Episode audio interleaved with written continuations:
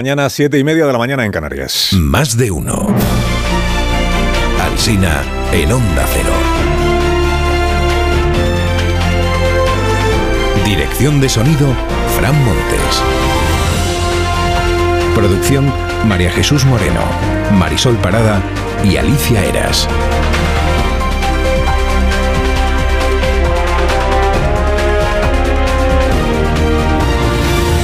Aquí estamos hasta las 12 y 20 minutos contándoles cómo está empezando el día, acompañándoles en este primer ratito de la mañana, ¿verdad? Bueno, ratito, ratito hasta pasado el mediodía, desde las 6 les estamos contando cuáles son las principales noticias de, la jornada. Bueno, atención, noticia a esta hora. El gobierno cree que es mejor ir a elecciones. No a elecciones generales, a elecciones en la Federación Española de Fútbol, la nueva asamblea. Elecciones anticipadas es la propuesta que hace el gobierno, o lo que él prefiere, ¿no? Dice Víctor Francos, si la federación nos pide el adelanto electoral, se lo concedemos. Víctor Francos es el enésimo secretario de Estado para el Deporte de la era Sánchez. Francos sustituyó a Franco, que a su vez sustituyó a Lozano, que a su vez sustituyó a María José Rienda. La esperanza de vida en este cargo es de un año y pico. Lo saben Rienda e Irene Lozano, cuya cabeza o cuyas cabezas fueron entregadas por Pedro Sánchez al amigo Rubi. A Luis Rubiales, ¿eh? ¿Quién nos ha visto y quién nos ve? ¿Qué cosa? ¡Ay, Pedro, ay, Pedro! En media hora, atención, Tribunal Constitucional, se ponen los magistrados del PC a deliberar sobre la última bala del PSOE en su intento de tener un escaño más.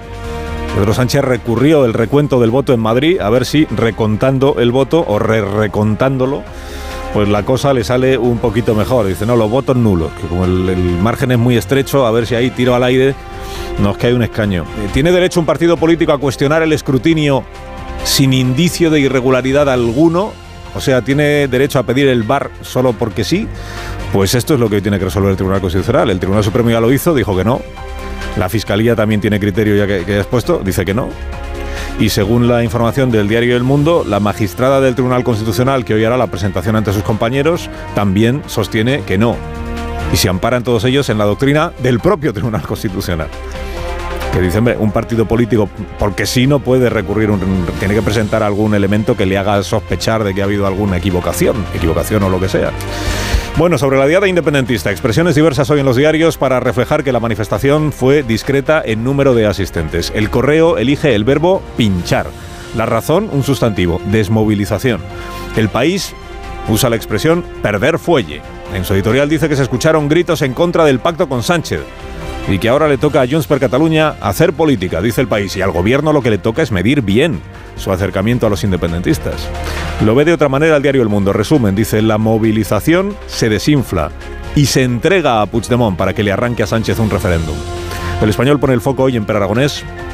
Por la mañana le llamaron Butiflé, por la tarde pidieron a grito su dimisión y por la noche lo quemaron en efigie, o sea que no fue un buen día para el presidente de la Generalitat, que es Per Aragonés, no Carla Puigdemont. En la vanguardia dice Jordi Juan que otra valla se ha saltado. Dice, la diada era un obstáculo en el camino del pacto entre el PSOE y los independentistas porque un aumento espectacular de asistentes hubiera hecho que algunos medios titularan hoy La felonía de Sánchez dispara la movilización independentista y bla, bla, bla. Lo escribe así el director de la vanguardia, ¿no? Y bla, bla, bla. Y bla, bla, bla. La prensa independentista, un clásico hoy en los titulares, un clásico que dice exhibir músculo. El independentismo exhibió músculo. Éxito rotundo, dice el Nacional. Aquí seguimos, titula el Abui. Otra jornada extraordinaria, una nación que camina, escribe Partal en Vilaweb. ¿no? Bonito el título de esta crónica, dice, el espejo de Lluís Llach muestra un independentismo disperso pero terco. Tropezó, por cierto, Lluís Llach ayer en, en la conjugación en catalán. Només si, si ho feu, així ens corre us correspondreu. Perdó, correspondrem. Era una frase maca, era una frase maca que els nervis m'han fotut en l'aire. M'han fotut. Una, era una frase maja, era una buena frase, pero la, la he, la digamos, la por los nervios, la he arruinado. Bueno, aporta el diario Nació, que también es Indepe, este otro bonito concepto que es independentismo de dos velocidades. Dice, la amnistía se afianza mientras la ANC dice que todo o nada. Escribe Maruenda en La Razón que esta diada ha sido un fracaso porque los líderes indepes quieren pasar página y resolver cada uno sus intereses personales. Escribe Juan Claudio de Ramón en El Mundo que llamar amnistía a lo que se está negociando es ponerle un nombre muy grande y muy noble a un gatuperio que en realidad recuerda a otra figura más prosaica, que es la compraventa de indulgencias en la Iglesia. Dice, uno comete pecados, pero luego adquiere el perdón mediante el pago del, precio convenido, las indulgencias de Pedro. En el español, Lorena Maldonado dice, soy de izquierdas y por eso la amnistía me parece de fachas. ¿Por qué le estamos comprando el circo a este señor irritante y clasista? Se refiere a Puigdemont. ¿Por qué la izquierda tiene tanta manga ancha? Y en ABC Cuartango, He escuchado a dirigentes del PSOE y a periodistas cercanos descalificar las opiniones de González Guerra y otros calificándolos de dinosaurios o momias. Y dice Pedro, soy una momia, así se titula la columna, soy una momia. Lo que revelan quienes nos tachan de dinosaurios es su orfandad intelectual y su incapacidad para argumentar. En la viñeta del Ideal de Granada aparece la justicia con la balanza en su mano y con los ojos vendados, solo que encima de la venda le han puesto una peluca y dice la justicia, ahora sí que no veo nada. La peluca se llama amnistía. Informa a Juan Malamete en el mundo de que Feijó encargó una encuesta para saber en qué había fallado en las elecciones generales.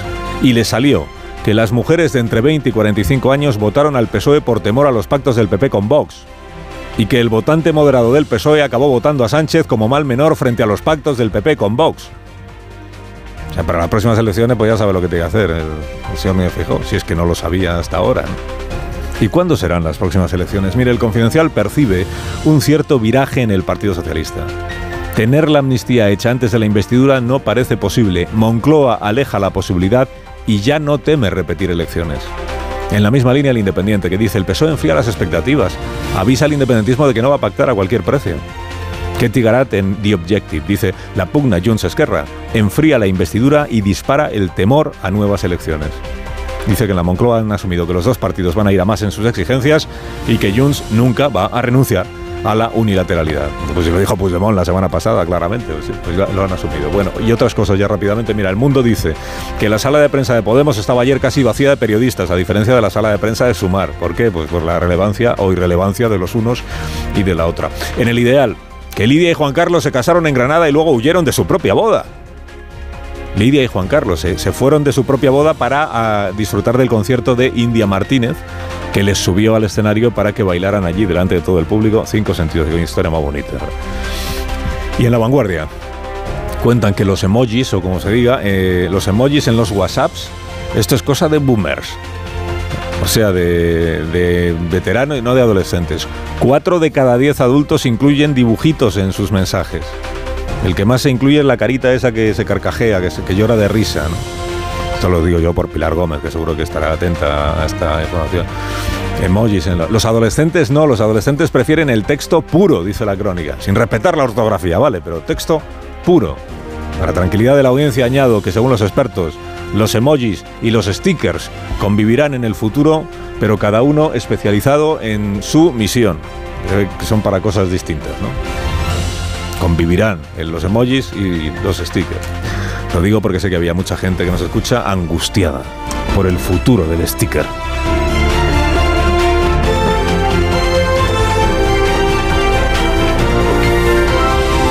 Con Carlos Alsina en Onda Cero, somos más de uno.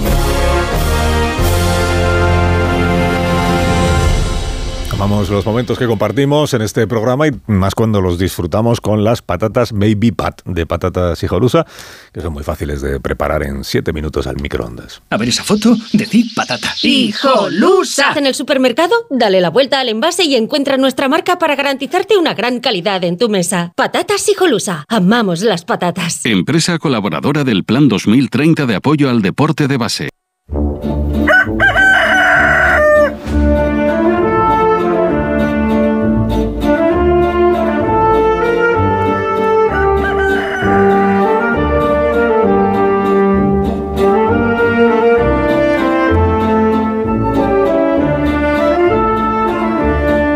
Está el Gallo La Torre, como cada mañana a esta misma hora. Buenos días, Rafa.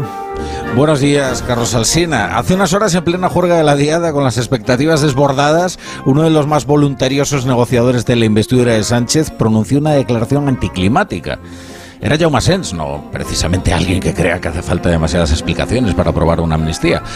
Ahora, si yo no he entendido mal, venía a cuestionar que se puede hacer una operación tan delicada con semejante premura. Los plazos, dice. Quizás sean demasiado apretados lo cual en primer lugar revela la naturaleza de la misma, ¿eh? de la misma medida. El, problema es que Carlos Puigdemont quiere que le paguen por adelantado, no garantías, sino hechos. Y esto, francamente, ¿quién podría culparle por exceso de celo, teniendo en cuenta que está negociando la investidura de Pedro Sánchez? Y no se trata de algo como el indulto, arbitrario, discrecional, caprichoso, injustificado, perfectamente implantado en el ordenamiento la amnistía aboca a un choque institucional para lo que convendría afinar. Y no, se puede manejar un material tan sensible a marchas forzadas. A eso se referiría yo más. La cuestión es si están a tiempo o si se puede volver la, la pasta al, al tubo como se suele decir. Eh, no, no es un problema de voluntad, sino de tiempo. Cuento hoy el mundo que Sánchez ha encontrado la fórmula para enterrar las críticas de los viejos socialistas. Es la fórmula de siempre, el plebiscito. Un inciso, cuartango, no es lo mismo ser una momia que te quieran momificado, que lo que quieren con González y compañía es momificarlos. Una forma es esta. Así que el PSOE sometería el pacto con Junts eh, a las bases para legitimarlo y así sacudirse a golpe de militancia las reticencias de quien todavía conserva concluye algo la torre, concluye. Bueno, concluyo, concluyo que lo peor de este asunto del plebiscito es la certeza de que Sánchez lo ganaría tanto si propone amnistía a Puigdemont como si propone trabajar para encerrarlo, que es lo que tiene el plebiscito, que es una pregunta retórica. Que tengas un día estupendo. Rafa, te escuchamos a las a las 7. Y gracias por madrugar. Como, como cada día. ¿eh? Es mi trabajo. No, porque hay fútbol esta tarde, por eso estaba ayudando. Bueno, a las 7 de la tarde la brújula, como siempre, con, con Rafa La Torre, como cada día, y con el análisis de todos los asuntos de actualidad en, en, el que ahora van a ofrecer sus claves, sus puntos de vista, sus enfoques, siempre luminosos, eh, siempre esclarecedores, los contertulios de este programa, que son Pilar Gómez. Buenos días, Pilar. Hola, buenos días. Buenos días. Especialista en el asunto este de los emojis y los stickers. ¿Sí? ¿eh? Luego Pues me has pillado que lo estaba leyendo antes. Un asunto, un asunto muy interesante. Los adolescentes sois más de, de, escribir sin dibujitos. Y luego los boomers como Caraballo pues son más de poner caritas, la bailadora esa con... Que nunca, que nunca he sabido qué significa. Caraballo, buenos días, ¿cómo estás? Muy buenos días. Buenos días. Porque ese emoji tú lo has utilizado alguna vez, el de la, la bailadora. Ese en concreto jamás. Jamás, ya. Uh. Y, y, algún otro sí, ¿no? El, la, la, carita que, que, se carcajea, este sí, ¿no? No, pero yo además soy, soy muy riguroso con, con los mensajes de, de, WhatsApp y todo eso. Sí. Y hay gente, por ejemplo, esto es algo muy común, que en los puntos suspensivos, y te ponen 15, 20 puntos suspensivos, o dos, y en, esto, en estas cosas soy muy riguroso. Qué vergüenza, ¿eh? Qué vergüenza. Pero hombre, Qué vergüenza. ¿dónde se ha visto? 11 puntos suspensivos. Oye, es muy interesante esta imagen tuya como venido del futuro aquí en, en el Palacio. Le he estado diciendo a algunos, se está llenando esto de, de, de, gente porque he dicho que tú ahora vas a descender en este Palacio Circular de, de Carlos V, que es una maravilla del Renacimiento, y que vas a descender. Está todo el mundo mirando para el cielo. Yo llevo descendiendo desde hace 15 años, eh, Caraballo. descendiendo y descendiendo hasta tocar el suelo. Eh, David Jiménez Torres, buenos días. ¿Qué tal? Muy buenos días. No te has visto en otra, tú, hacer un programa de radio en el, en el patio del Palacio de Carlos V en la Alhambra, ¿eh? No te has visto otra. No, no, desde luego, esto es fantástico. Pero a raíz de lo que comentabais, eh, me estaba acordando, yo conocí a un tipo que estaba escribiendo una tesis doctoral sobre el emoticono de la carita sonriente. Yo le preguntaba, no, ¿sobre los emoticonos? Y dice, no, no, solo sobre, Solo sobre la carita sonriente. Dice, tengo un capítulo introductorio en el que hablo pues también el de eh, la carita que se está riendo con las lágrimas que salen, pero el eje de mi investigación es la carita sonriente. ¿En qué facultad estaba? Esto era en la Universidad de Cambridge, en la Facultad de Sociología. ¿Pero cuál era la tesis? Yo le digo, pero, pero alguien, pero esto te lo estás pagando tú. Y dice, no, no, tengo una beca del gobierno británico para hacerlo. Y los, los contribuyentes británicos saben en qué se está gastando su, su, dinero. Y dice, sí, sí, no, están, están sí, encantados. Están todos sonrientes como la carita, pero tiene, tenía, tenía tesis el, el profesor sobre la carita sonriente. O sea, el... Su tesis era que, eh, si lo recuerdo bien, tenía una semiótica complicada en la cual a veces quieres dar a entender que estás sonriendo y otras veces quieres dar a entender que no estás sonriendo. Y, y, luego siguió explicándolo, pero creo que yo ya ahí desconecté de la ya, conversación. Ya, ya, es muy interesante. Pero si sonríe, ¿cómo va a dar a entender que no sonríe? Tenía toda una explicación. Era una tesis. Metía, Vamos, vete a metía- Cambridge, que, claro. que estaba viviendo fenomenal. el Vete a Cambridge, con- Pilar Gómez, y allí te lo explica el profesor. Metía No, no, a lo me- psicoanálisis, a lo mejor metía sociología, Es Max para Weber acabar bailaba diciendo por que la usan los boomers. Bueno, no vamos a saludar a un boomer que es eh, Rubén Amón, que yo creo que no ha usado un emoji en su vida. Buenos días, Amón, ¿cómo estás? No, pero es un término japonés que es muy adecuado porque entre el público que nos está viendo proliferan los nipones, muy aficionados a este programa, hay que decirlo. Es verdad. pero con la oportunidad de vernos aquí como si fue en carne viva, voy a decir, ¿no? En carne viva. Así que aquí estamos, Carlos. Muy bien, pues que sube un poco de ánimo. Un poco es que sube No, ánimo. no, es la solemnidad del lugar, no tiene nada que ver con, Ah, con la bajona, solemnidad. tiene que ver con la solemnidad, porque este lugar es muy sugestivo, ¿no? O sea, que no es- El espíritu de Carlos V no Hablar aquí no es, no es fácil, ¿eh? Hablar aquí y decir cosas con cierta coherencia no creas que es sencillo. ¿eh? Asumamos el espíritu de, de Carlos V, pero no el de Juste, sino el de cuando era joven. El de Mulberg, ¿no? El de Mulberg, el de cuadro de Tiziano. Pues sí, me voy a poner entonces a... Por ejemplo, bueno, luego hablaremos de. Luego seguiremos hablando de Granada con la alcaldesa que nos visitará en la Alhambra a las. eh, 9 en punto de la mañana. Os iba a preguntar por el Tribunal Constitucional, pero antes os voy a informar de que el Tribunal Superior de Justicia de Navarra ha eh, emitido una, una sentencia en la que sé que este asunto de la polémica del solo sí es sí la tenemos ya un poco no sé si olvidada o abandonada o aparcada, pero sigue teniendo consecuencias la ley del solo sí es sí y se siguen produciendo rebajas de penas. Y en este caso, el Tribunal Superior de Justicia de Navarra informa de que se rebaja en un año la pena que se le impuso a uno de los condenados por la violación eh, grupal en los Sanfermines del año 2016, que fue uno de los eh, episodios eh, delictivos que más repercusión mediática tuvo en nuestro país. Año 2016, durante los Sanfermines se produjo una eh, violación grupal y consecuencia de la aplicación de esta ley, la nueva ley del solo sí es sí, la Sala de lo Civil y Penal del Tribunal informa de que ha, te- ha rebajado o, o ha tenido que rebajar, porque lo que dice es que no le ha quedado eh, la pena a uno de los condenados. ¿Por qué? Pues dice el tribunal que es razonable la petición que había hecho la defensa, conforme con la legalidad y respetuoso con las reglas básicas de determinación de la pena, que debido a la nueva horquilla penológica, se dice así, ¿no? La nueva horquilla penal que establece la ley del solo sí es sí, eh, pues es, es obligado a, mm, aprobar o aplicar más que aprobar, aplicar la parte más baja de la pena, que así lo establece la doctrina del Tribunal Supremo. Digo que, que el- la polémica de la ley del solo sí es sí la tenemos muy aparcada, aunque sigue de ministra de Igualdad, por cierto, en funciones Irene Montero. Ahora parece que el presidente Sánchez, si sigue siendo presidente, tiene intención de que el ministro de Igualdad vuelva a depender del PSOE y no de y no de Sumar. He leído esta mañana en alguna crónica. ¿Algún comentario queréis hacer sobre esta eh, noticia que conocemos en este momento o, o no? Bueno, nos recuerda hasta qué punto Sánchez eh, ha, montado un gobierno delincuente friendly, ¿no? Eh, ya sea por la parte de las consecuencias indeseadas de la ley del, del sí es sí, pero que ahí están y que han redundado en unas rebajas de pena o directamente excarcelaciones de delincuentes eh, que han sido condenados por eh, algunos de los crímenes más, más espantosos y luego también su enorme generosidad a la hora de negociar eh, impunidad o, como prefieren llamarlo eufemísticamente, alivio penal para personas que también están condenadas, o, perdón, eh, algunas sospechosas y en el caso de los indultos, sí, condenadas eh, por crímenes distintos, pero at- atentados bastante graves contra el orden constitucional. ¿no? Bueno, pues si no eh, queréis decir nada más sobre la sentencia del Superior de Justicia de Navarra, eh, os pregunto por el Tribunal Constitucional, que va a ser noticia a lo largo de esta mañana, eh, porque está previsto que a lo largo de la mañana se conozca la resolución definitiva ya del Tribunal sobre un asunto que está pendiente desde el 23 de julio, que es el escrutinio en la circunscripción de Madrid.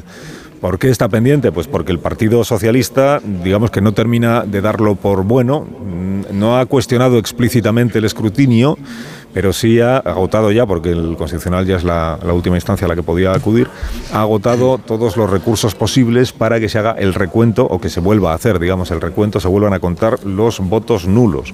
Eso es, si no me equivoco yo, tiene, eh, necesitaría 1.300 votos para conseguir un escaño más de los que tiene, o sea, para que uno de los escaños de la circunscripción de Madrid le fuera asignado al Partido Socialista, se contabilizaron 30.000 votos nulos y entonces entienden en el PSOE, dicen como el, como el número es corto, pues igual es un tiro al aire si usted quiere, pero igual si se vuelven a mirar los votos nulos, pues nos salen los mil y pico que nos faltan para tener un escaño. Hasta este momento, todas las instancias judiciales que se han pronunciado sobre este asunto le han, le han dicho que no, que no cabe el recurso. ¿Por qué no cabe el recurso? Entiende el, el Supremo, por ejemplo, que fue el último que se pronunció.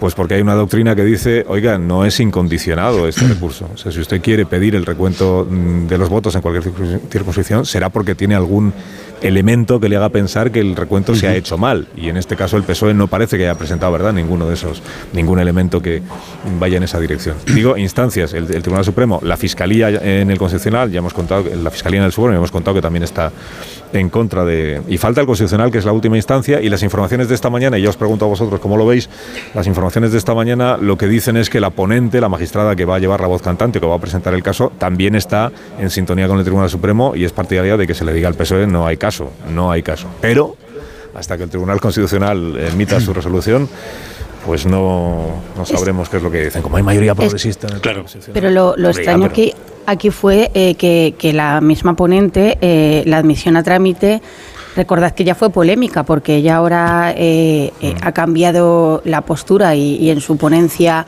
eh, ha, ha, asumido lo que dice no solo el fiscal, sino el Supremo. Y yo diría incluso que, que el sentido común, porque el propio recurso que presenta el PSOE dice no, nosotros no encontramos que haya ningún fallo en el recuento, pero, y, y hay que recordar que, que esta ponente, con el rechazo de, de dos magistrados, eh, pidió un nuevo informe porque a priori eh, lo que había dicho el Constitucional eh, que abogaba era por la inadmisión, precisamente porque hablaban de que había una jurisprudencia y una propia eh, doctrina dentro del Constitucional que decía, bueno, es que esto no tiene mucho recorrido. Y llamó mucho la atención en ese momento que se pidiera un nuevo informe para eh, justificar la, la, admisión. Y ahora al final vemos, bueno, pues que, que parece que se va a, a, imponer el sentido común porque el PSOE lo que te venía a decir era, bueno, vamos a a revisar esos votos, pero eh, yo no tengo ninguna sospecha y lo que creo que con buen criterio eh, decía el, el, fiscal del Supremo y, y, me parece que es lo que es que esto abre la puerta a que cualquiera que considere que no le gusta el resultado sin poder justificar o argumentar que ha habido alguna anomalía pone en cuestión eh, el, la labor que hace la, la, Junta Electoral Central y la labor que se hacen en, en las mesas y eso es muy no, peligroso. Pero no solo eso, sino que, que, se abre la posibilidad de que todo el mundo pueda recurrir. Quiero claro. decir, el sistema electoral español, pues eh, que es un sistema además que conocemos el escrutinio, el resultado del escrutinio muy pronto, eh, están en cada mesa hay representantes de todos los partidos políticos y cuando se termina la jornada electoral se abren las urnas y delante de todos los representantes de los partidos políticos se va leyendo cada voto, se anotan y se envían. Y si no hay ninguna pega en ese momento delante de los representantes, pues el proceso sigue hacia adelante. El Partido Socialista en ese momento no objetó nada. En los días posteriores tampoco objetó nada y fue cuando llegó el voto extranjero que le faltaron mil y pico para conseguir el, el, escaño y dice, bueno, ¿y, ¿y, de dónde podemos arañar mil y pico? Pues revisamos todos los votos nulos, a ver si suena la flauta.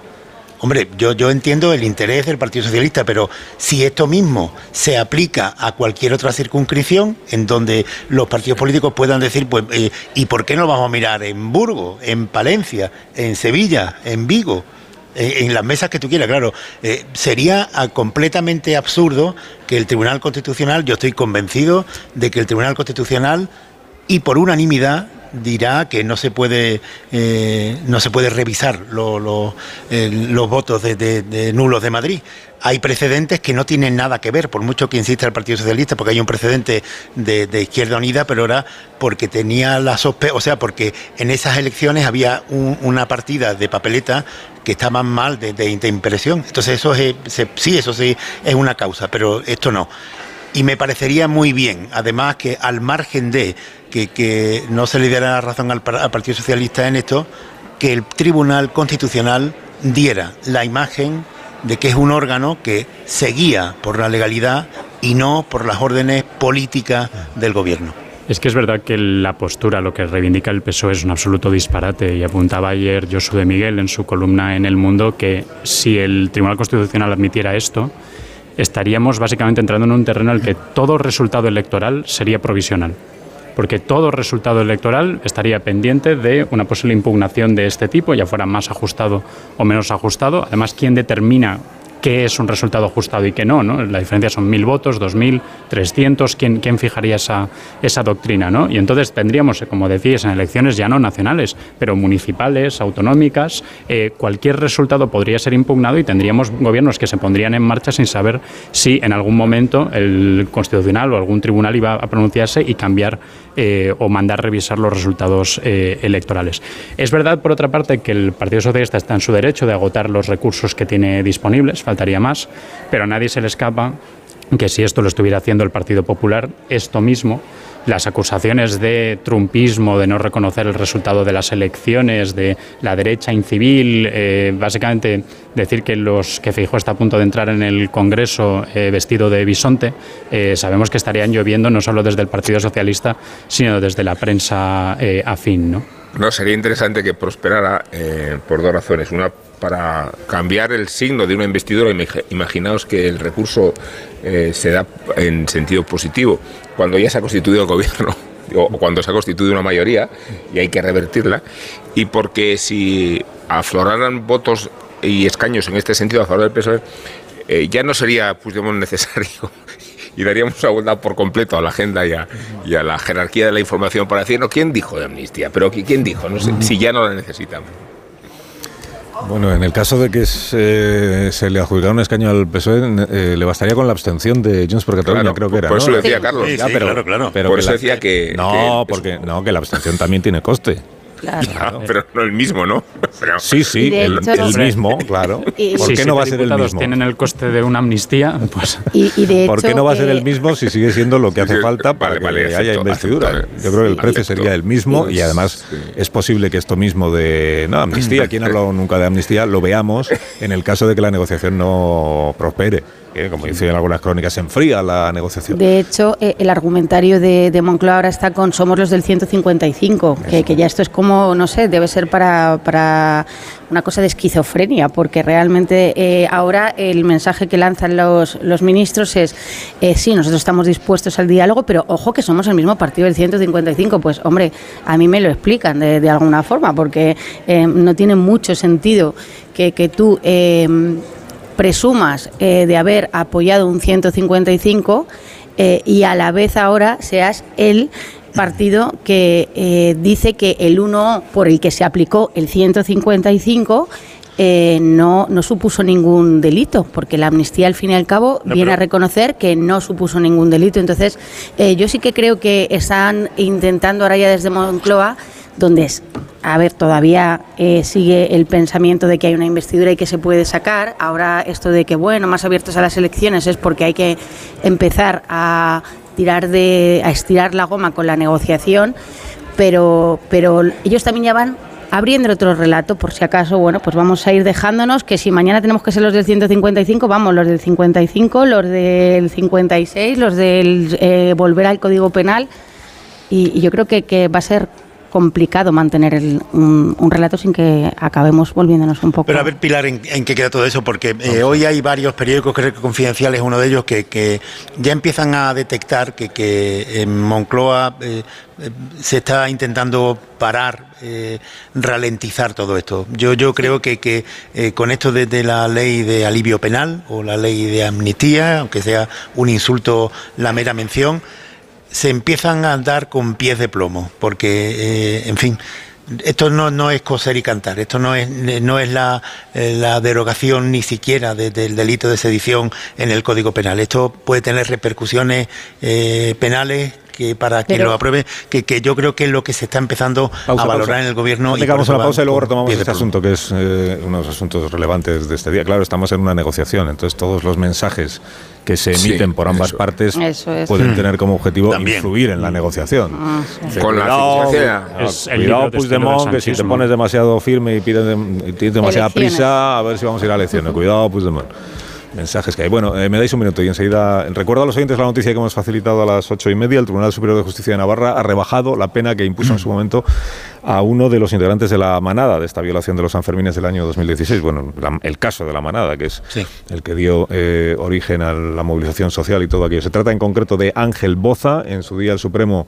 cuando ya emitió la sentencia definitiva, le impuso 15 años de prisión, pero cumplirá un año menos como consecuencia de la aplicación de la ley del solo sí es sí que el gobierno impulsó, con Irene Montero en el Ministerio de Igualdad y con Pedro Sánchez en la presidencia del gobierno, impulsó en la legislatura anterior. Se le ha aplicado a Boza, dice la información, a la ley Montero porque es más favorable eh, para ese delito porque está obligado el tribunal a aplicar siempre la, pena o el código penal más favorable para el reo. Y esto es lo que se ha hecho. Rebaja de una de las condenas del caso o de la condena a uno de los integrantes del caso de la manada.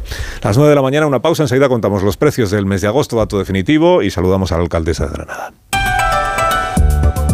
Más de uno en Onda Cero. Carlos Alsina. De uno en Onda Cero.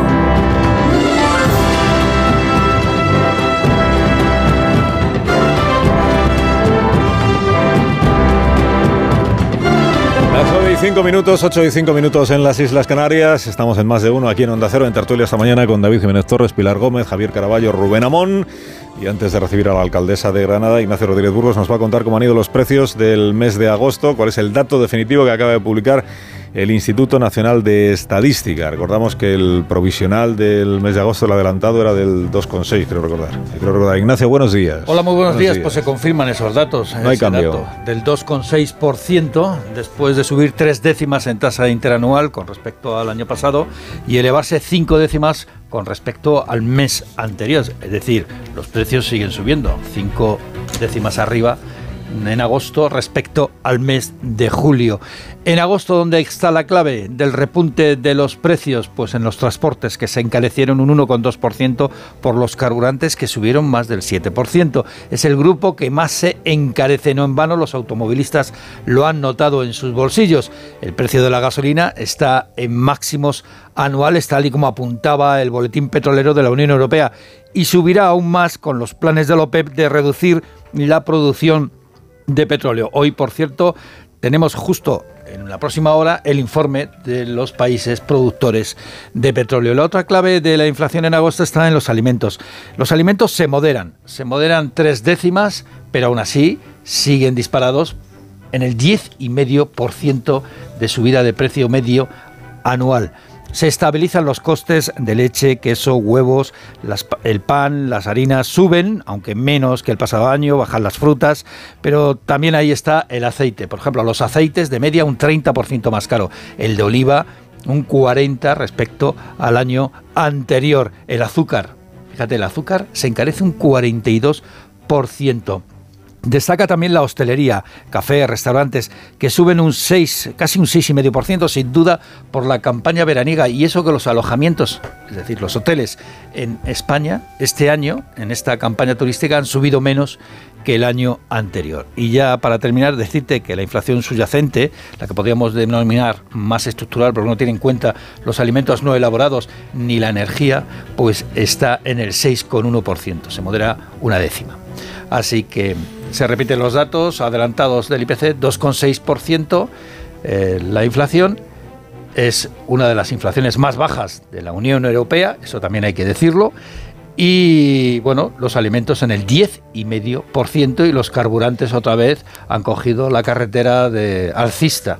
Es, es lo que tenemos. Gracias, Ignacio. Hasta ahora. Tengas buen día.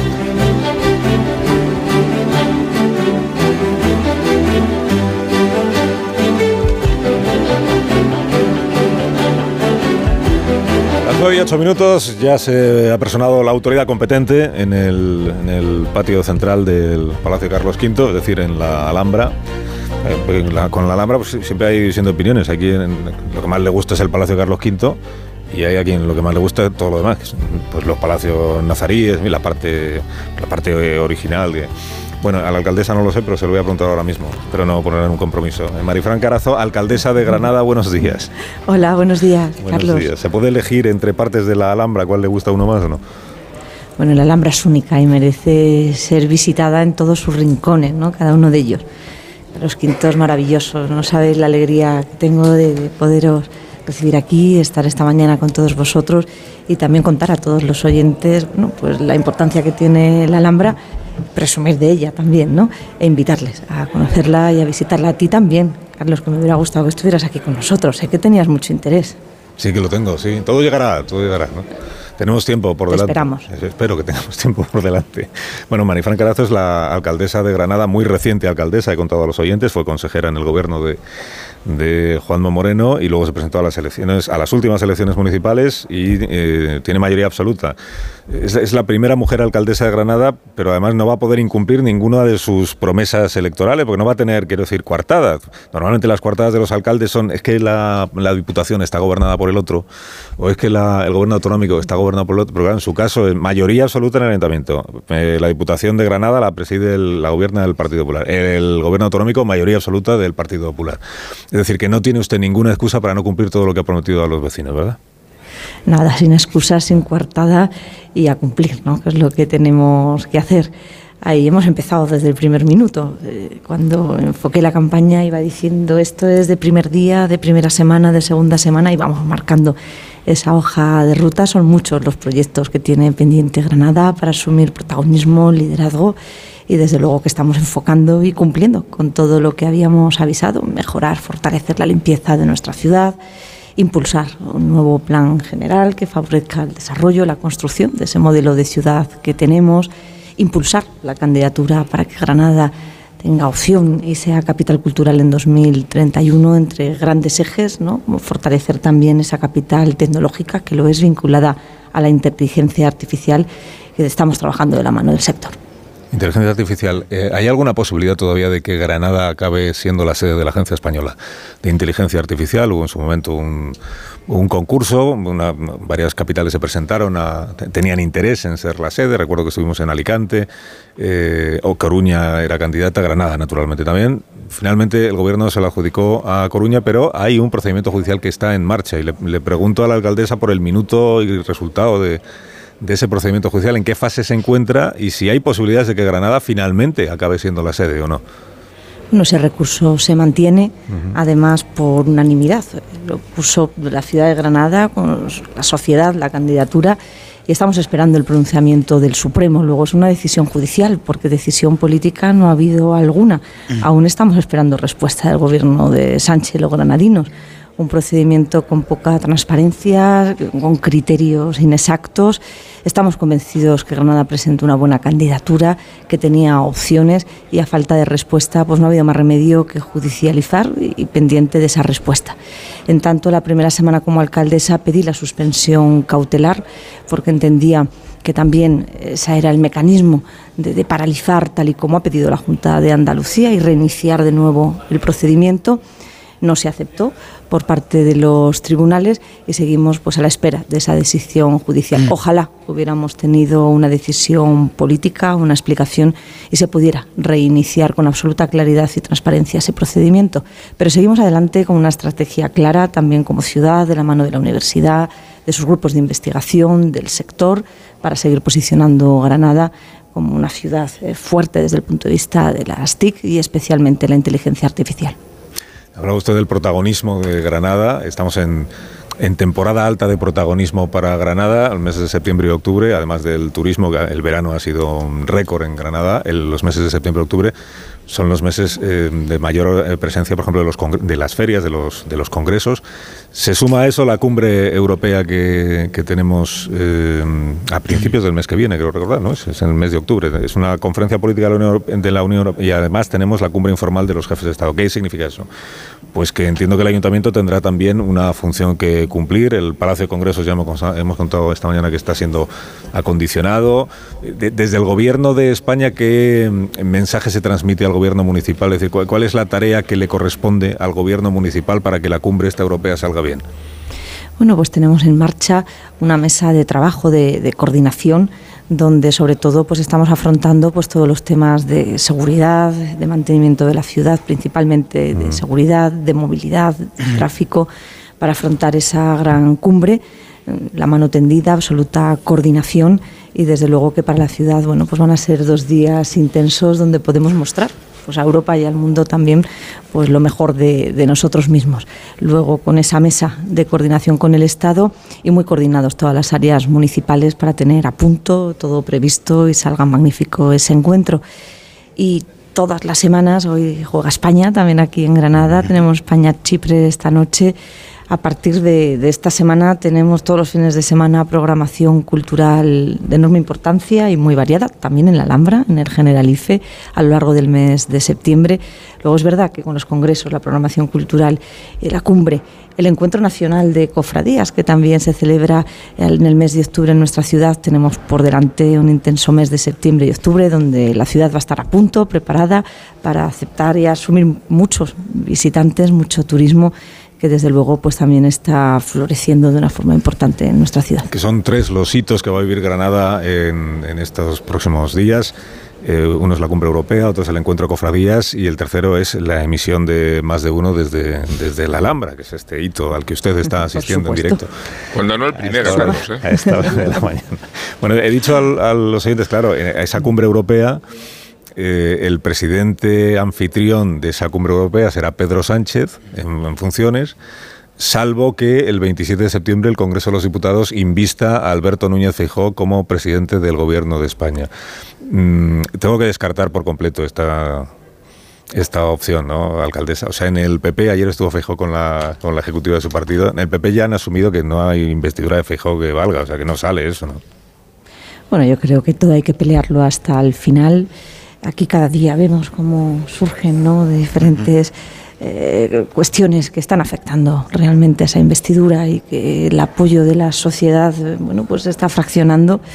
Creo que desde luego es importante buscar pues, la unidad institucional y también de la, de la sociedad y desde luego que todavía bueno quedan unos días para seguir intentando el contar con un gobierno que apueste por la integridad de nuestro país y desde luego que no fraccione. Yo creo que eso es lo más importante. Luego no se puede tirar la toalla hasta el final y desde luego yo que les voy a decir, me decías que en la ecuación no, pues también me gustaría tener un gobierno, un presidente del gobierno de España como Alberto Núñez Fijo, que estoy convencida que también ayudaría mucho y impulsaría también a la ciudad de Granada. En el Ayuntamiento de Granada eh, el Partido Popular va a promover también un debate o una declaración sobre la posible ley de amnistía, como parece que es intención de su partido de llevar adelante en los parlamentos, parlamentos autonómicos.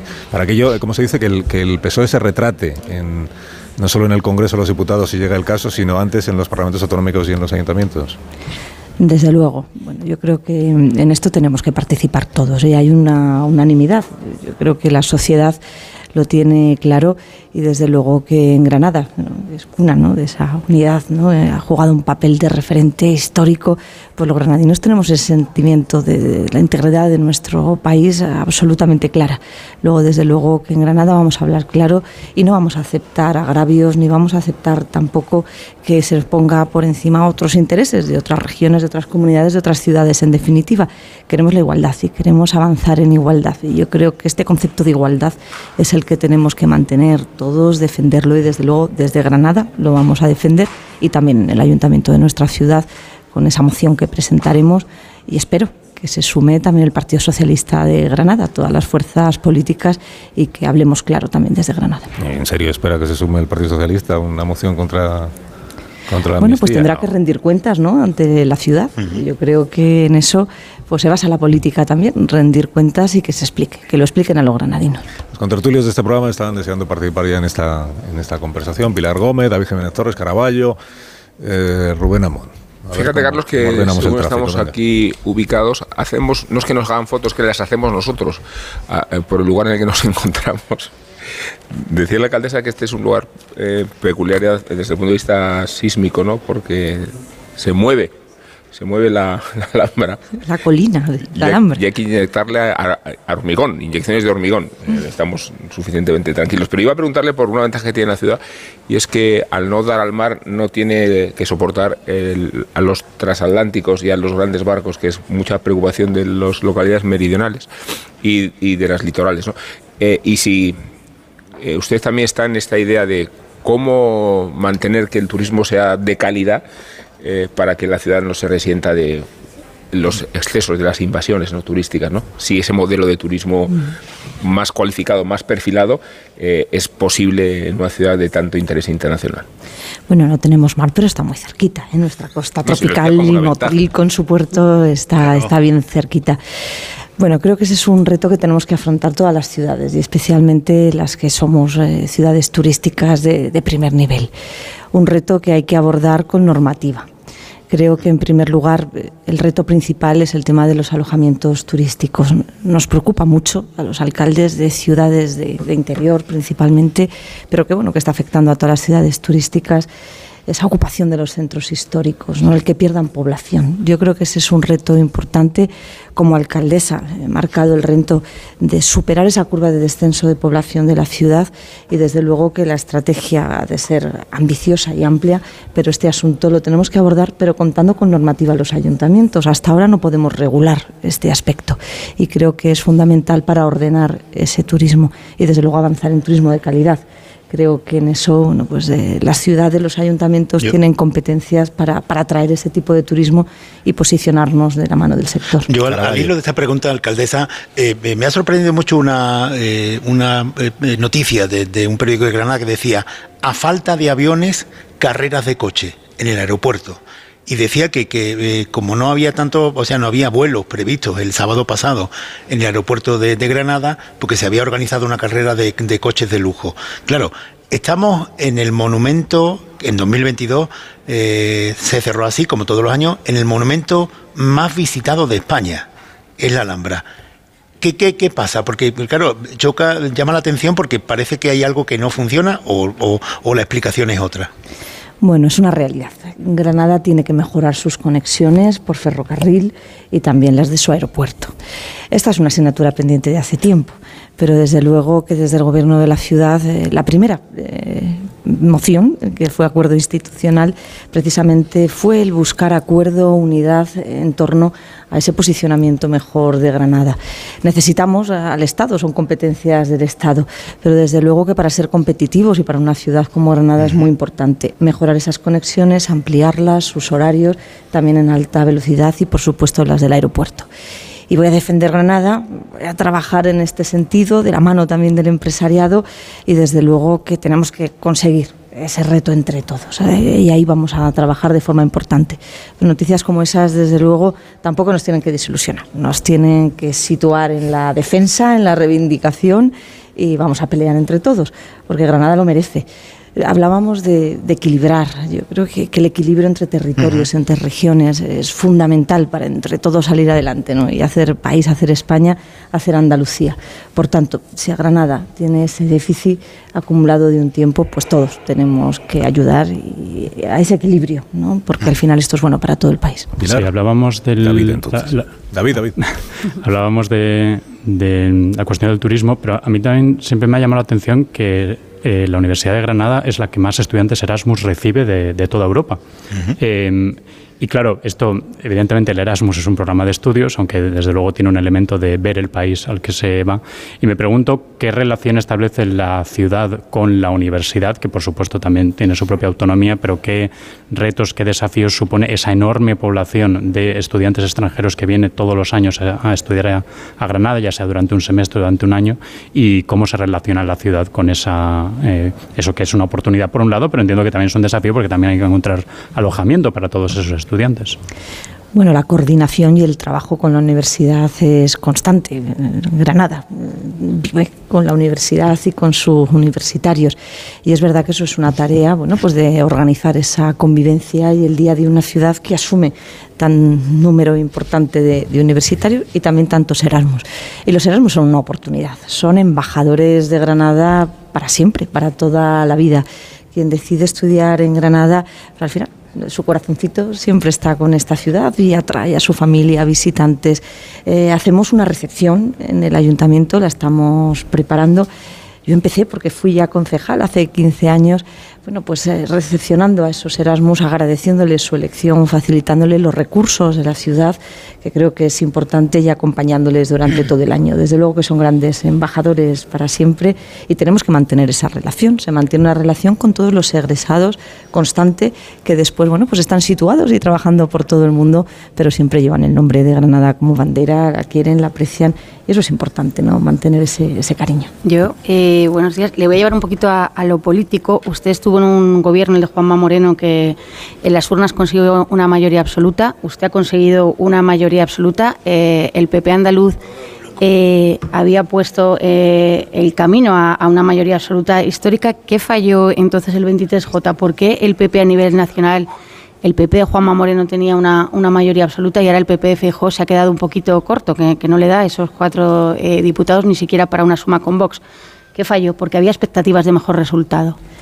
Desde luego, y desde Granada empujamos, ¿eh? empujamos también porque entendíamos en Granada que hacía falta ese cambio de gobierno, precisamente por esos agravios ¿no? del gobierno de Sánchez, ¿no? por el tema de la agencia, un asunto que en Granada además dolió de forma importante. Empujamos desde Granada. Bueno, yo creo que aún no tenemos todas las explicaciones, yo no sé la, la definitiva. Nos hemos quedado muy cerca, también eso hay que decirlo, ¿eh? que, ha estado eh, muy cerca y yo estoy convencida que estamos preparados, que era merecido, que Alberto es un hombre de Estado, es un hombre de gestión, de gobierno y que está preparado para dirigir este país antes que tarde. Y por eso decía que vamos a esperar hasta el final y vamos a empujar también entre todos. Desde luego los gobiernos locales somos importantes, ¿no? Para también para empujar desde nuestras ciudades, colaborar, ayudar y conseguir esa finalidad la alcaldesa de Granada tiene la ventaja que sacó mayoría absoluta y por tanto no ha tenido que eh, sentarse a negociar con Vox. Lo digo porque en esta línea que ha apuntado ahora Pilar Gómez hay una información esta mañana, creo que es en el Mundo, lo conté antes, que dice que Feijó encargó una encuesta después de las elecciones para ver por qué se había quedado corto de, de votos, de escaños, como dice Pilar, y que la encuesta le ha dicho que hay eh, que son cuatro razones. Eh, recuerdo al menos dos. Una, que las mujeres de entre 20 y 45 años han votado mayoritariamente al Partido Socialista, incluso habiéndose planteado en algún momento votar al PP por los acuerdos del PP con Vox. Eh, y que los votantes moderados del PSOE que podían estar en en disposición a darle un voto de confianza a Feijó antes de que empezara la campaña electoral, a la vista de los pactos que ha ido alcanzando el Partido Popular con Vox en distintas comunidades autónomas y ayuntamientos, pues entendieron que se quedaban en el PSOE como mal menor frente a la amenaza de eh, pues el avance de la extrema derecha. si a la alcaldesa le hubieran hecho la encuesta y le hubieran dicho, ¿usted qué piensa que ha pasado con, con las mujeres, con los votantes moderados del Partido Socialista? ¿Compartiría algo de, todo esto, esta posible explicación o no? Bueno, es obvio que se ha movilizado la izquierda más que en otras ocasiones, más que en las elecciones municipales y en otras elecciones autonómicas. Eso está claro y puede tener sentido, ¿no? Esa encuesta. Pero yo tengo que decir que mm, eh, la campaña yo creo que se ha enfocado siempre, y lo hemos hecho aquí en Granada, en base bueno, pues a obtener una mayoría suficiente, estable para poder gobernar y no necesitar a nadie. Así la ha reclamado también el presidente Fijo y eso es lo que solicitó ¿no? a, la, sociedad española. Yo lo hice en Granada, después de una época de inestabilidad eh, que al final eh, daña a la institución socialmente, al crecimiento de las ciudades. Y bueno, pues los granadinos así lo eligieron. Me siento orgullosa y con enorme responsabilidad. Pero creo que desde el primer minuto el presidente Alberto también reclamó esa mayoría suficiente, estable, que le permitiera gobernar en solitario. Lo dijo con absoluta rotundidad y claridad. No obstante, aun con mayorías amplias, como dice también nuestro presidente Juan Marina, y suficientes, hay que buscar entendimiento siempre con el resto de fuerzas políticas, alcanzar acuerdos. También la segunda semana convoqué a los portavoces en el ayuntamiento y creo que ese es el camino también y la forma de gobernar del Partido Popular. Intentar siempre buscar entendimientos y acuerdos y sumar ¿no? para, para mejorar nuestro país y para mejorar nuestras ciudades.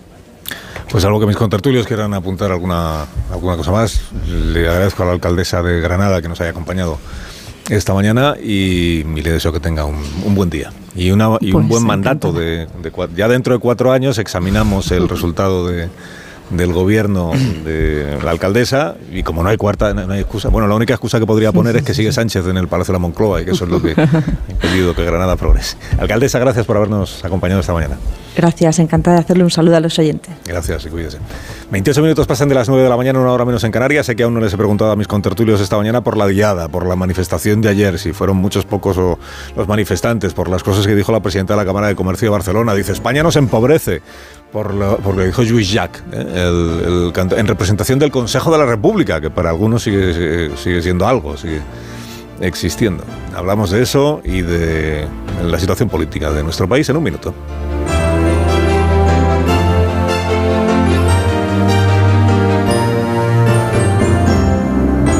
Más de uno. Onda Cero. Carlos Alsina.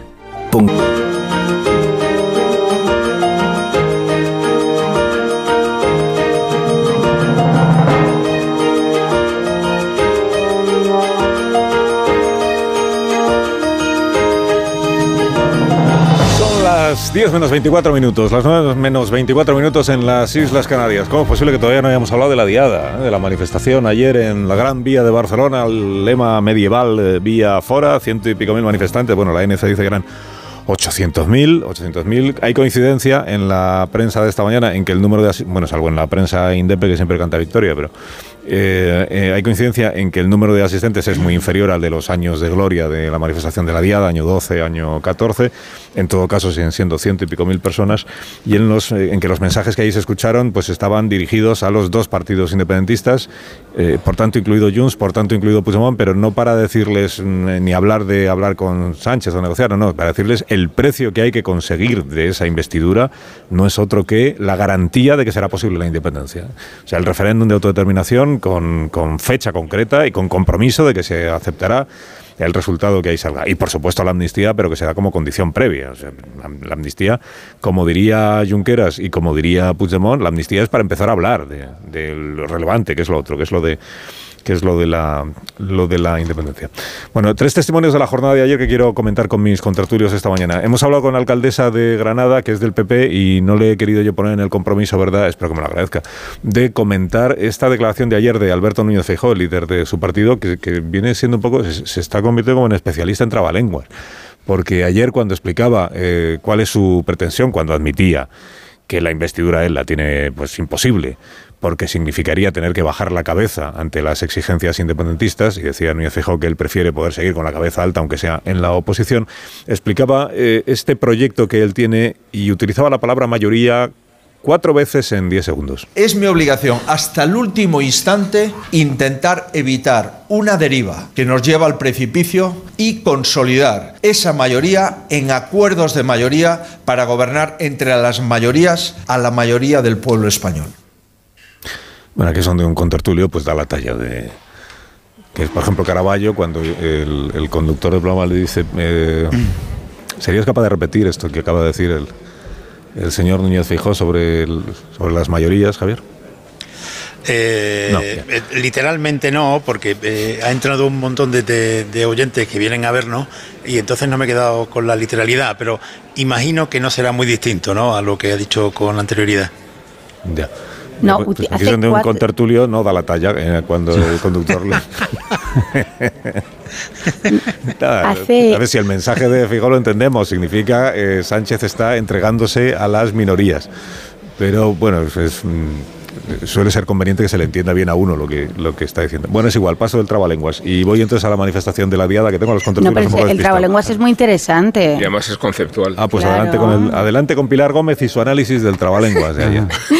yo, me he apuntado aquí como si fueran los de Cambridge, estos que habéis dicho con los emojis, el significado de distintas mayorías que te ha dicho Feijó, realmente. Lo que pasa que es cierto que... Eh, los varones del PP ayer eh, salieron quizá con la cabeza así un poco como nosotros con lo del trabalenguas, porque claro, él dice, he sacado una mayoría para reivindicar que tiene que ir a su investidura, ¿no? Aunque en el PP hay mucha gente que dice que nunca debió ir a esta investidura y lo siguen manteniendo. Luego dice, para que gobernemos los partidos mayoritarios, otra vez con lo del PSOE, que esto en el partido eh, sí que se lo agradecen, que dicen, hombre, vamos a adentrarnos ya en el PSOE porque seguir con el PNV y Junts solo nos puede dar eh, algún que otro disgusto. Y dice, para gobernar a la mayoría de los españoles, con esto que nos encanta, que es que es verdad que el 70% de los españoles, pese a lo que nos está contando Pedro Sánchez, votaron partidos eh, como el Partido Popular o el Partido Socialista. Lo que pasa que el hablar de un pacto entre el Partido Popular y el Partido Socialista viene a equivaler ahora en la mayoría de los mm. casos, a renegar de la eh, democracia parlamentaria, nos dicen, a los que pedimos que haya un entendimiento. Entonces, bueno, la en definitiva, fijo, yo creo que eh, me faltan mayorías. El tercero es el que ahí digo, bueno, aquí quizá eh, no sabe lo que quiere decir. Es que yo creo que la estrategia, perdona, la estrategia del Partido Popular es un trabalenguas en sí mismo porque cuando se trata de acercarse a Vox se alejan, y eso sucedió discriminándolos de la mesa del Congreso, y después de haber hecho ese gesto que pretendía demostrar no necesitamos este apoyo, vamos a abrirnos a otras fuerzas, eh, ignorándose cuáles eran, se formaliza el acuerdo de, Murcia. Eh, es el puro desconcierto. Eh, la investidura y la ceremonia de investidura que se avecina va a resultar exótica y extemporánea y le está concediendo a Pedro Sánchez todo el tiempo que él necesita para ir cuajando sus relaciones con lo que nos parece inverosímil, más todavía cuando ahora eh, se produzca o no la amnistía, sí se está cuajándose ¿no? Eh, eh, el consenso para que no vaya a haber elecciones. Y si no hay elecciones, pues sabemos que Pedro Sánchez es presidente. Yo temo, temo decir que estoy en desacuerdo con Rubén en esto. y me di cuenta de, por qué con la entrevista a Barbón hace, hace unos días en este programa. Porque si vemos, eh, y a Barbón lo dejó claro en esa, en esa entrevista, una de las líneas argumentales del Partido Socialista para justificar pactar con Puigdemont y para justificar el enorme coste que va a tener para la dignidad de la democracia española ese pacto, es decir, que esta es la única manera de que haya un gobierno. ¿no? Barbón insistía constantemente en esto. Yo lo que quiero es que haya un gobierno en España. Y creo que precisamente lo que muestra la investidura de Fijó, lo que muestra su intento de llegar a un acuerdo con el Partido Socialista, por mucho que el Partido Socialista le cierre la puerta, es que sí hay una alternativa Claro que puede haber un gobierno en España que no necesite a Puigdemont. Nunca fueron necesarios los independentistas. Un acuerdo por el centro siempre fue posible. Y yo al menos como ciudadano me alegro de que eso se vaya a, al menos a vislumbrar, aunque sea una investidura eh, fallida. Me parece que los ciudadanos tenemos que saber que no estamos condenados al frentismo y no estamos condenados a que un prófugo de la justicia sea el que dictamina quién es presidente y quién no en España. Otra cosa es que el Partido Socialista se niegue a ello, pero no me parece mal que Alberto Núñez Feijóo al menos lo intente. Yo, pero lo que pasa es que en la estrategia del PP, desde mi punto de vista, y, confluyen eh, dos problemas. El primero es el complejo que tiene para eh, admitir la que esto lo hemos hablado en algunas ocasiones, su relación con, con Vox, que tiene que ser normal en, en, muchas instituciones, lo es de hecho. Y en segundo lugar, que es un vicio que, que esto no le afecta solo al PP un vicio de, la democracia española, que es eh, esto de los cortocircuitos con, con, con, los lazos sanitarios. Yo creo que en democracia se puede hablar con todo el mundo.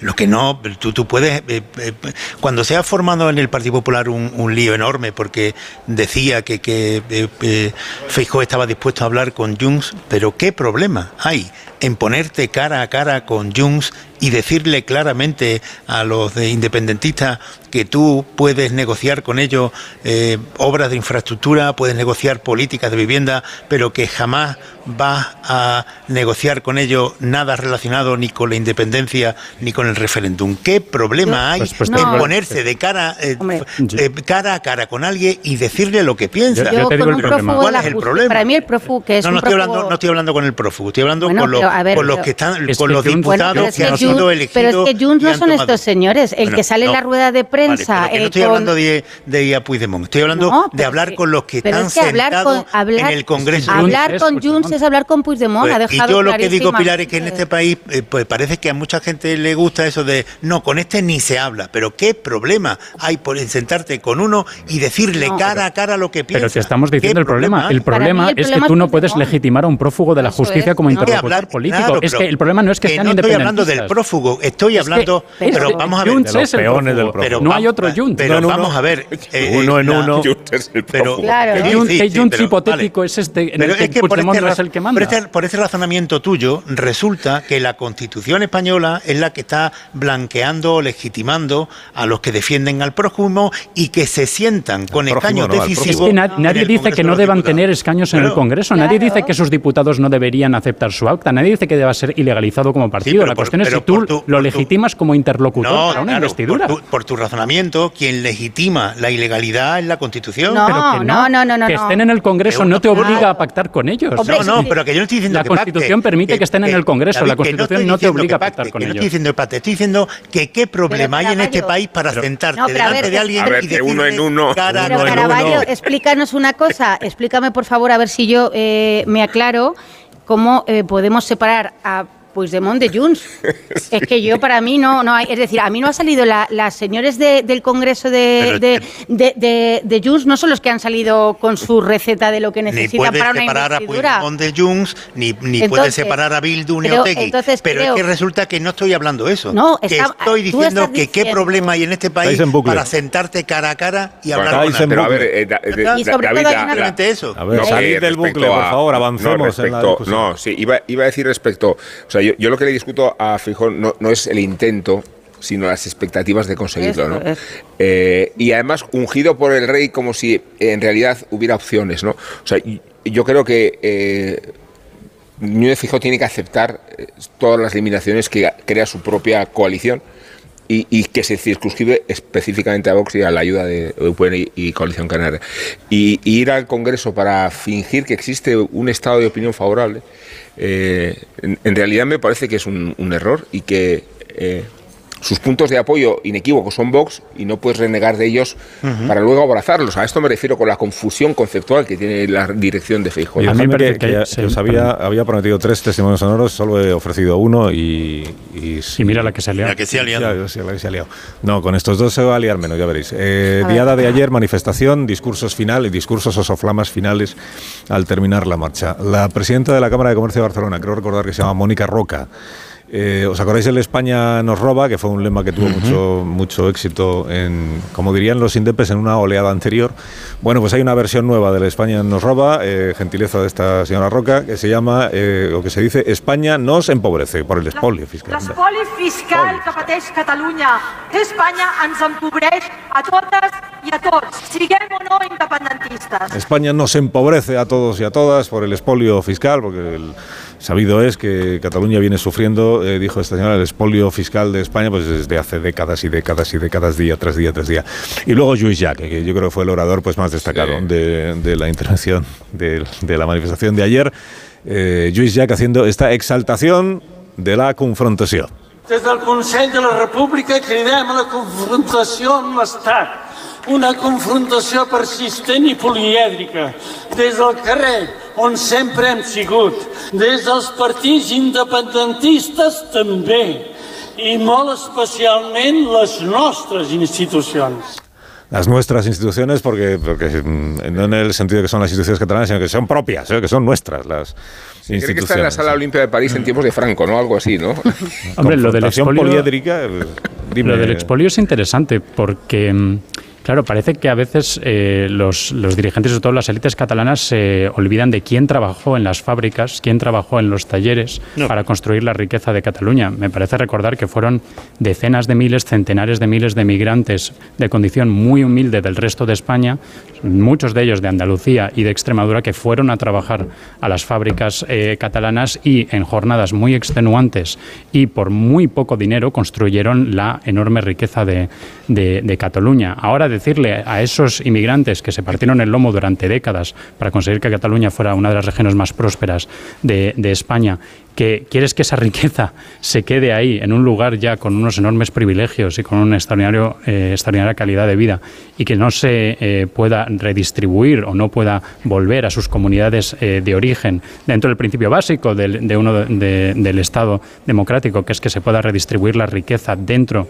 del Estado para que haya igualdad de oportunidades para todos, pues no sé si es un insulto a la inteligencia o sencillamente de una, de una candidez extraordinaria. ¿no? Lo más complejo para mí de, del independentismo es que eh, es como afrontar el debate analfabeto que propone siempre, porque esto termina siendo bastante cansado, muy cansado. Y hay muchas cosas que se van asumiendo con el paso de los años y que muchos ciudadanos de bien pues ni siquiera reparan en esto. Eh, por ejemplo, cuando se asumió desde el principio que, todavía Per Aragonés es el presidente 132 de la Generalitat pero ¿cómo va a ser presidente 132? Que esto, es que esto no es posible. O sea, que el primer, el primer presidente de la Generalitat entonces era un monje del siglo XII, pero, pero qué absurdo es este. Y la, y la propia diada de ayer no, era un cura. Era un cura que, un cura, un cura, que se llama, recaudador de impuestos. Eh, y, la, propia diada. Oiga, que, que eh, la diada, el, eh, el 14 de septiembre, el 11 de septiembre de 1714, no fue una guerra de España contra Cataluña, fue una guerra de sucesión, una guerra internacional. Y, esto que dice Puigdemont, de, que hay que volver, el decreto de nueva planta le hizo mucho bien a Cataluña porque se abolieron muchas aduanas interiores y le permitió el, progreso a, los comerciantes. Y claro, como siempre se propone este debate analfabeto, pues, eh, es muy complicado y eso lo trasladan hasta el día de hoy. Si eh, manipulan de la forma que lo hacen la historia, pues manipulan también de forma descarada el presente. Pues que- Cataluña, el- el- en el último informe, Cataluña no es la- una región que esté por debajo de la media de financiación autonómica. El último informe de FEDEA de- del año 2022 dice que las comunidades que están infrafinanciadas por debajo de la media son Murcia, Valencia y Andalucía. Y si en Cataluña se deben 70 o 71 mil millones, no es porque esté infrafinanciada por el Estado. Hoy, fíjate, es simplemente Javier, por la... la- mala gestión de sus dirigentes. La experiencia de la diada nos dice que el movimiento ha perdido el fervor popular en la calle después de haber notado el- el resultado de las elecciones anteriores que mostraban el deterioro de la pujanza política del soberanismo. ¿no? Entonces, si se ha rebajado la fuerza del movimiento popular y se ha rebajado su impacto en las urnas, la, pregunta que hay que hacerse es por qué tiene más fuerza política que nunca. Y es ahí donde se refleja esa, esa situación totalmente anómala. Claro, obedece a que teniendo menos fuerza que nunca tienen más capacidad de presión y negociación que jamás y que en realidad cuando se dice que eh, Pedro Sánchez ha conseguido amaestrarlos, en realidad sucede con los tiburones en los acuarios, que se les alimenta y sobrealimenta para que no se coman a los peces, pero en realidad gozan de un estatus que no desmiente su naturaleza de depredadores. ¿Cómo no va a estar contento el soberanismo si cada vez que necesita algo se le ofrece y se le da? Y, si la dieta no tiene fin. Por eso cuando ayer se suscribe a esta idea de que la amnistía es el principio, eh, en realidad pronto nos vamos a introducir todos en el debate de, de la siguiente etapa, porque siempre hay una siguiente etapa.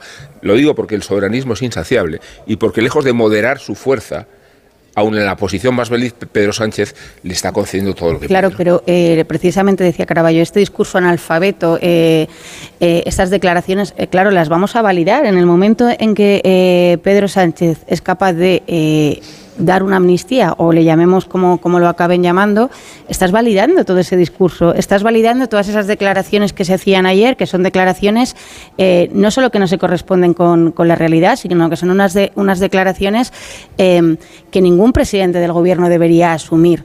Y, el problema es que eh, decimos, ¿por qué tienen tanto poder? Bueno, pues porque Pedro Sánchez les ha puesto en el centro del tablero, no hay nada más. Es decir, perfectamente estos señores con un 1,6 de el porcentaje de votos deberían estar en eso, en su 1,6 del porcentaje de votos. Pero es que su 1,6 se va a imponer eh, al resto de los votos, porque sus exigencias son las únicas que el presidente del gobierno en estos momentos está eh, buscando cómo encajar. A él, él no le está buscando otro tipo, bueno, pues a ver si la coalición canaria ahora después, cuando acabe con la agenda canaria, eso de las infraestructuras, todo eso, Con no, no está en la de mesa. este programa se nos acabó el tiempo.